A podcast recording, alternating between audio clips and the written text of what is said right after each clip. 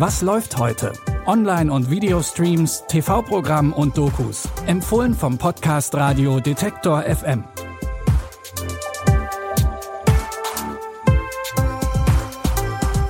Hallo liebe Streaming-Fans, das Wochenende steht vor der Tür. Es ist Freitag, der 2. Dezember. Heute geht es unter anderem um das Auf und Ab einer tiefen und jahrelangen Freundschaft, die vielleicht oder vielleicht auch nicht endgültig auseinanderbricht. Und wir dürfen uns über die Verfilmung eines Charles Dickens-Romans freuen. Den Anfang macht heute aber erstmal Oscar-Preisträger Gary Oldman in der wohl langweiligsten Abteilung vom britischen Inlandsgeheimdienst MI5. Ins sogenannte Slow House kommen nur ausgemusterte und unbrauchbare GeheimdienstlerInnen, die dann auch nur noch sehr öde Aufgaben zugeteilt bekommen. Also sowas wie Müll untersuchen oder Protokolle schreiben, weswegen die Abteilung inoffiziell auch Slow Horses genannt wird. Chef am Ganzen ist Jackson Lamb, der von Gary Oldman gespielt wird. Schon in der ersten Staffel hat Lamb mit seinem Team bewiesen, dass sie doch nicht ganz so langsam und nutzlos sind. Und es wartet schon der nächste verdächtige Todesfall auf die Abteilung, der sie mit in die Vergangenheit und in den Kalten Krieg nimmt. Er hinterließ eine Nachricht auf seinem Handy. Zikaden. Russische Schläferagenten eingebettet in die britische Gesellschaft. Womöglich wurden sie reaktiviert und vielleicht werden jetzt noch mehr sterben. Wenn Sie in der Lage waren, die Spur so schnell zu finden, dann kann sie so gut nicht verwischt worden sein. Vielen Dank. Ein ehemaliger Informant von Lamb stirbt und die Umstände sind mehr als mysteriös.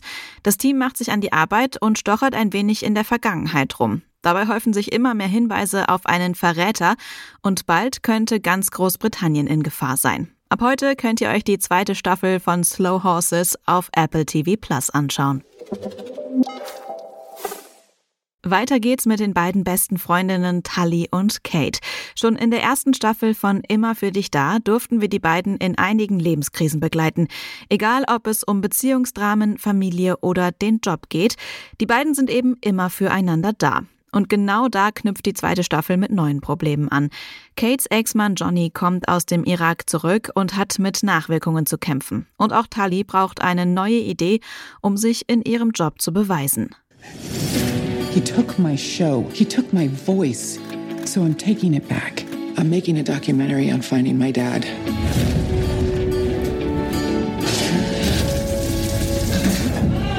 Johnny? Hey, maybe you should go talk to somebody. I'm worried. We're not married. You don't have to worry about me. Yeah, well, I still do. I've lost the thread. I don't even know who I am anymore. You're probably fucking hard.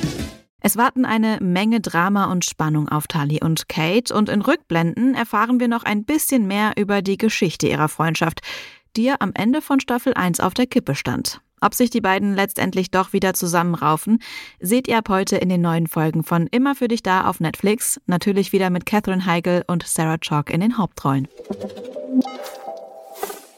Zu guter Letzt schauen wir uns noch das Leben von David Copperfield an.